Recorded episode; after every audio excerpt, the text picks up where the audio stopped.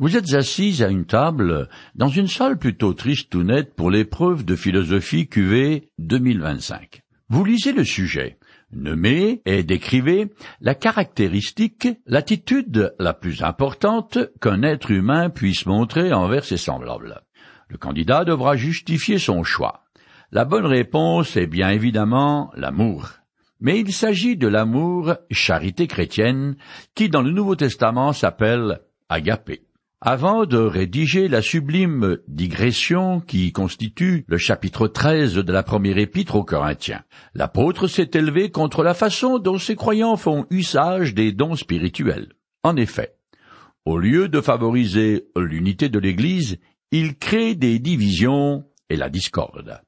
Ses paroissiens, partisans d'un certain ultra-libéralisme chrétien, prônent l'enrichissement personnel, ce qui contribue à un esprit factieux qui ignore les besoins des membres les plus humbles de l'Assemblée.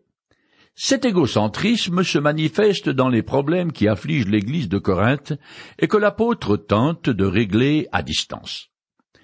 Les Corinthiens chrétiens sont fascinés par la capacité de parler en langue, mais au lieu de servir à l'édification commune, ce don du Saint-Esprit est utilisé pour l'exaltation personnelle. L'apôtre ne veut pas réprimer l'exercice des dons extraordinaires, mais il désire que leurs usages soient gouvernés par l'amour du prochain. Il faut en effet que tous les dons de l'Esprit soient sous le contrôle des fruits de l'Esprit dont l'amour qui est en tête de liste. C'est en exerçant leurs dons pour le bénéfice commun de toute l'Église que les Corinthiens honoreront Dieu. Je commence à lire le chapitre 14. Ainsi, Recherchez avant tout l'amour. Aspirez en outre aux manifestations de l'esprit et surtout aux dons de prophétie. 1 Corinthiens chapitre 14 verset 1 Dans le chapitre 12, l'apôtre a utilisé le fonctionnement du corps humain pour enseigner que les croyants sont membres les uns des autres, qu'ils reçoivent des dons spirituels différents et qu'ils doivent les mettre au service des autres. Tous les chrétiens d'une même assemblée sont appelés à marcher ensemble sous la conduite du même esprit. Pour conclure sa discussion sur l'unité et la diversité des dons spirituels, Paul a exhorté les Corinthiens à désirer les dons qui seront les plus avantageux pour l'Église.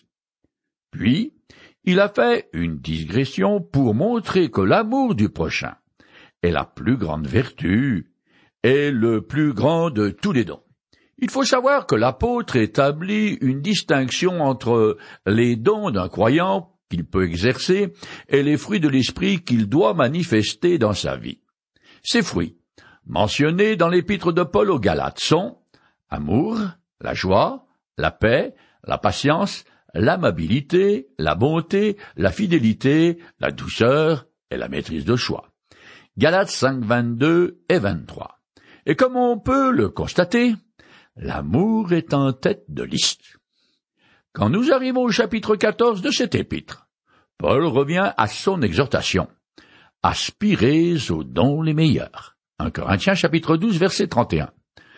Interrompu par le chapitre 13 sur la charité chrétienne, il y revient parce qu'il a de graves instructions à donner sur les dons spirituels et parce qu'il ne veut pas que les Corinthiens pensent une seconde qu'il n'en fait pas grand cas.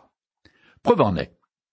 Au lieu du mot ordinaire de charisme, don de la grâce, il emploie ici le mot pneumatica, qui veut dire spirituel, dans le sens opération de l'esprit. L'apôtre tient pour acquis que les Corinthiens ont désormais compris l'importance suprême de l'amour pour en faire la caractéristique principale de leur marche chrétienne. Maintenant donc, et tout en reconnaissant la volonté souveraine de l'Esprit qui distribue ses dons comme il le veut, l'apôtre exhorte les Corinthiens à rechercher ce que Dieu offre de meilleur, à commencer par le don de prophétie, qui est la proclamation de la parole de Dieu. Que la prophétie annonce un événement encore lointain ou qu'elle serve à édifier les croyants dans le temps présent. Paul essaye de remettre les pendules alors en détournant les Corinthiens des dons voyants, comme le parler en langue, et en tournant leur attention vers les dons qui sont plus importants pour toute l'Église. C'est une façon de leur dire ne tombez pas dans le fanatisme en vous laissant conduire par vos émotions ou votre orgueil. D'ailleurs, dans le chapitre précédent, l'apôtre a précisé que de toute façon, un jour, tous les dons cesseront et que dans l'au-delà, seul demeurera l'amour. La Turquie contient les ruines de plusieurs églises dans lesquelles Paul a prêché. En Anatolie habitaient beaucoup de tribus qui toutes avaient leur propre langue. Or l'apôtre a traversé ces vastes régions. On peut imaginer que pour évangéliser ses habitants, il lui a fallu exercer le don de parler en langue, tout comme les apôtres le jour de la Pentecôte. Je continue le texte. Celui qui parle dans une langue inconnue s'adresse à Dieu, et non aux hommes. Personne ne comprend les paroles mystérieuses qu'il prononce sous l'inspiration de l'Esprit. 1 Corinthiens chapitre 14 verset 2. Le parler en langue avait été prophétisé par le Christ en même temps que d'autres dons miraculeux. Je lis le passage. Voici les signes miraculeux qui accompagneront ceux qui auront cru. En mon nom. Ils chasseront des démons, ils parleront des langues nouvelles, ils saisiront des serpents venimeux, ou, s'il leur arrive de boire un poison mortel, cela ne leur causera aucun mal. Ils imposeront les mains à des malades, et ceux-ci seront guéris. Marc chapitre 16, les versets 17 et 18. Il faut d'abord convenir que le parler en langue est la caractéristique de l'Église antique qui présente pour nous le plus de difficultés. Les instructions de Paul sont parfaitement claires pour les Corinthiens. Mais notre connaissance insuffisante des circonstances laisse subsister pour nous une grande obscurité.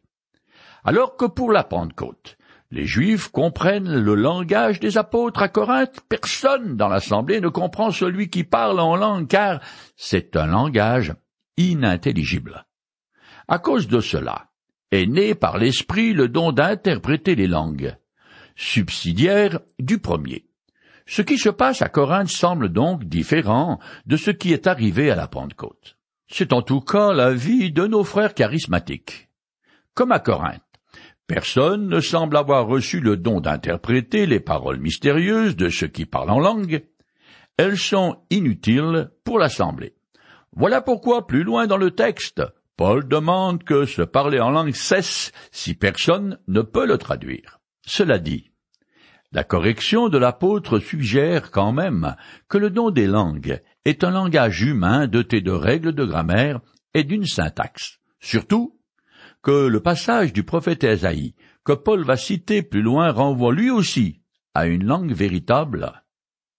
De plus, le mot langue est une traduction du grec glossa. Or, partout dans le Nouveau Testament, ce mot est utilisé soit pour l'organe physique qu'on a dans la bouche, soit pour une langue parlée.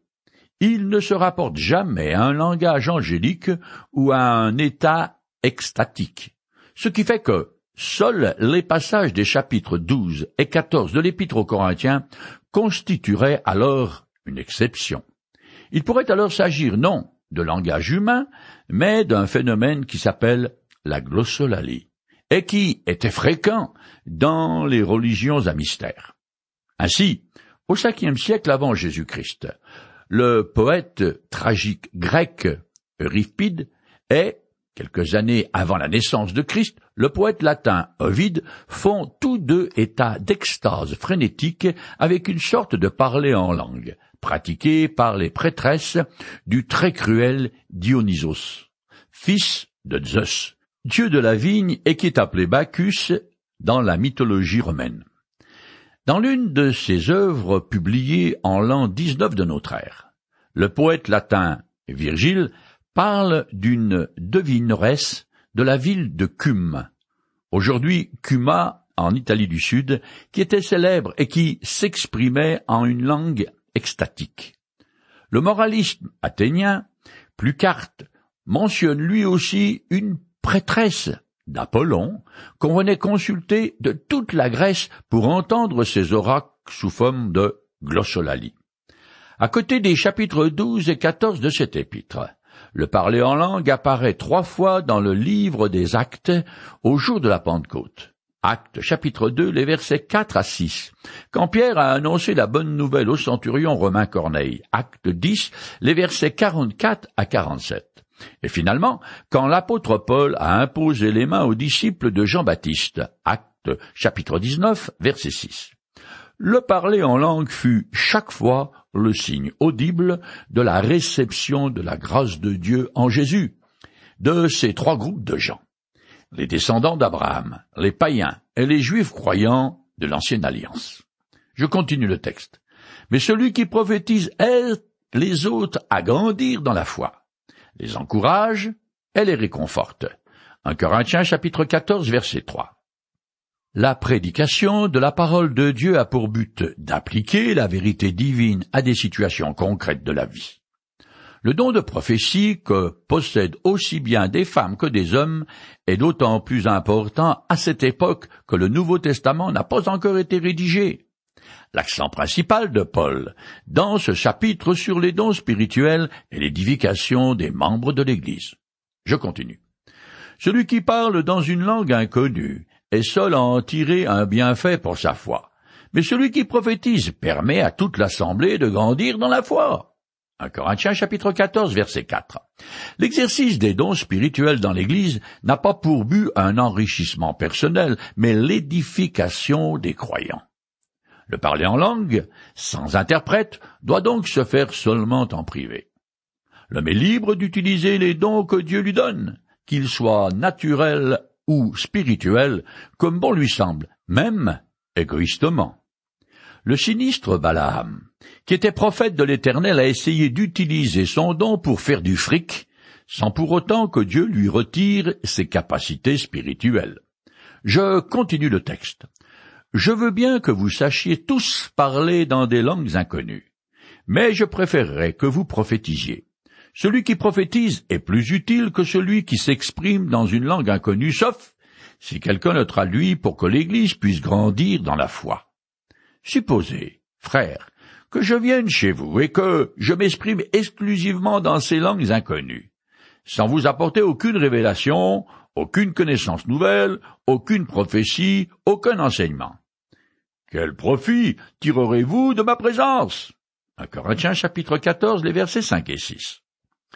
Paul ne veut aucunement déprécier le don des langues, mais il cherche à donner une plus grande valeur à la prophétie et dans ce but, il rappelle aux Corinthiens que quand il est venu leur apporter le message de la bonne nouvelle, il l'a fait de façon intelligible pour qu'ils le comprennent et en tirent profit. Je continue. Voyez ce qui se passe pour des instruments de musique comme la flûte ou l'harpe. Comment reconnaît-on la mélodie jouée sur l'un ou l'autre de ces instruments s'ils ne rendent pas de son distinct? Et qui se préparera pour la bataille si le signal que donne la trompette n'est pas parfaitement clair? Il en va de même pour vous. Comment saura-t-on ce que vous voulez dire si, en utilisant ces langues inconnues, vous ne prononcez que des paroles inintelligibles? Vous parlez en l'air. 1 Corinthiens chapitre 14, les versets 7 à 9. Paul utilise deux illustrations pour montrer l'inutilité du parler en langue dans l'assemblée s'ils ne peuvent pas être interprétés. Si j'essaie d'utiliser un instrument de musique, au mieux j'en sors un bruit agaçant, mais certainement pas un son mélodieux. La même chose s'applique au signal d'attaquer un ennemi. S'il n'est pas clair, personne ne comprendra que c'est le moment d'y aller. Ce qui, en plus, peut avoir des conséquences dramatiques. Je continue. Il existe, dans le monde, un grand nombre d'expressions linguistiques différents, dont aucune n'est dépourvue de sens. Mais si j'ignore le sens des mots utilisés par mon interlocuteur, je serai un étranger pour lui, et lui, de même, il le sera pour moi. Vous donc, puisque vous aspirez si ardemment aux manifestations de l'esprit, Recherchez avant tout à posséder en abondance celles qui contribuent à faire grandir l'Église dans la foi. C'est pourquoi celui qui parle en langues inconnues doit demander à Dieu de lui donner de traduire ce qu'il dit en langage compréhensible. Car si je prie en langues inconnues, mon esprit est en prière, mais mon intelligence n'intervient pas. Que ferai-je donc? Je prierai avec mon esprit, mais je prierai aussi avec mon intelligence. Je chanterai les louanges de Dieu avec mon esprit, mais je chanterai aussi avec mon intelligence. 1 Corinthiens chapitre 14, les versets 10 à 15. La communication humaine n'a de sens que si on la comprend. Bien évidemment. Il s'ensuit que le don d'interprétation doit nécessairement accompagner celui de parler en langue. Dans ces conditions, les assistants sont édifiés puisqu'ils reçoivent un message de Dieu qu'ils comprennent. Je continue. Autrement, si tu remercies le Seigneur uniquement avec ton esprit, comment l'auditeur non averti assis dans l'assemblée pourra-t-il répondre Amen à ta prière de reconnaissance, puisqu'il ne comprend pas ce que tu dis? Ta prière de reconnaissance a beau être sublime, l'autre ne grandit pas dans sa foi. 1 Corinthiens chapitre 14, les versets 16 et 17. Au premier siècle, tout membre peut prendre la parole pour l'édification commune et toute l'assemblée s'associe à la prière publique en disant Amen. À condition, bien sûr, qu'elle soit comprise. Je continue. Je remercie Dieu de ce que je parle en langues inconnues plus que vous tous. Cependant, lors des réunions de l'Église, je préfère dire seulement cinq paroles compréhensibles pour instruire aussi les autres, plutôt que dix mille mots dans une langue inconnue. Mes frères, ne soyez pas des enfants dans votre façon de juger des choses. Pour le mal, soyez des petits enfants, mais pour le domaine du jugement, montrez-vous des adultes. 1 Corinthiens chapitre 14, les versets 18 à 20. L'engouement des Corinthiens pour les langues n'est qu'une autre manifestation de leur caractère immature, égocentrique, mondain et enfantin. Paul n'est pas contre le don des langues puisqu'il le possède, mais il l'utilise seulement en privé. Son souci est l'édification de l'Église par la prophétie et l'enseignement. Je continue. Il est dit dans l'Écriture je parlerai à ce peuple dans une langue étrangère par des lèvres d'étrangers, et même alors ils ne m'écouteront pas, dit le Seigneur. Ainsi, les paroles en langues inconnues sont un signe du jugement de Dieu. Elles concernent non pas les croyants, mais ceux qui ne croient pas. Les prophéties, elles sont un signe de la faveur de Dieu. Ils s'adressent non pas aux incroyants, mais à ceux qui croient. 1 Corinthiens chapitre 14, les versets 21 et 22. Paul cite un passage du prophète Ésaïe chapitre 28 verset 11, où Dieu avertit Israël que la langue incompréhensible des envahisseurs ennemis sera pour eux un signe de son jugement contre eux. Par contre, la prophétie et l'enseignement sont des bénédictions que Dieu accorde à son peuple. Dans l'Église, les langues non interprétées ne produisent chez l'infidèle présent qu'un stérile étonnement qui renforce et confirme son incrédulité, ce qui est un jugement de Dieu contre lui. Je continue. En effet, imaginez que l'Église se réunit tout entière et que tous parlent dans des langues inconnues. Et si des personnes non averties ou des incroyants surviennent, ne diront-ils pas que vous avez perdu la raison? Si au contraire, tous prophétisent, et qu'il entre un visiteur incroyant, ou un homme quelconque, ne se sentira-t-il pas convaincu de péché, et sa conscience ne sera-t-elle pas touchée? Les secrets de son cœur seront mis à nu. Alors, il tombera sur sa face en adorant Dieu et s'écriera Certainement, Dieu est présent au milieu de vous. En Corinthiens chapitre 14, les versets 23 à 25. La prédication de la vérité est bien préférable à une scène de chaos, non seulement pour les croyants, mais aussi parce qu'elle met les non-croyants dans la présence de Dieu et en face de sa parole, celui qui a le potentiel de les amener à une profonde conviction intérieure, à la repentance et au salut. Je continue. Comment donc agir, mes frères? Lorsque vous vous réunissez, l'un chantera un cantique, l'autre aura une parole d'enseignement, un autre une révélation. Celui-ci s'exprimera dans une langue inconnue, celui-là en donnera l'interprétation. Que tout cela serve à faire grandir l'Église dans la foi. Si l'on parle dans des langues inconnues, que deux le fassent, ou tout au plus trois, et l'un après l'autre, et qu'il y ait quelqu'un pour traduire. S'il n'y a pas d'interprète, que celui qui a le don des langues garde le silence dans l'assemblée, qu'il se contente de parler à lui-même et à Dieu. Quant à ceux qui prophétisent, que deux ou trois prennent la parole et que les autres jugent ce qu'ils disent. Si l'un des assistants reçoit une révélation pendant qu'un autre parle, celui qui a la parole doit savoir se taire. Ainsi, vous pouvez tous prophétiser à tour de rôle afin que tous soient instruits et stimulés dans leur foi. Car les prophètes restent maîtres d'eux-mêmes. Dieu, en effet, n'est pas un Dieu de désordre, mais de paix. 1 Corinthiens chapitre 14, les versets 26 à 33. On constate ici le caractère varié et spontané des activités d'un culte de l'Église primitive. Dans les réunions, tout doit se faire avec ordre et bienséance et concourir à l'édification de tous. L'enseignement doit être soumis à l'évaluation de la communauté pour s'assurer qu'il vient de Dieu, et nul n'a le droit de monopoliser la parole dans le but de se produire et de briller par des démonstrations de spiritualité. Je continue. Comme dans toutes les églises de ceux qui appartiennent à Dieu, que les femmes n'interviennent pas dans les assemblées, car il ne leur est pas permis de se prononcer, qu'elles sachent se tenir dans la soumission comme le recommande aussi la loi.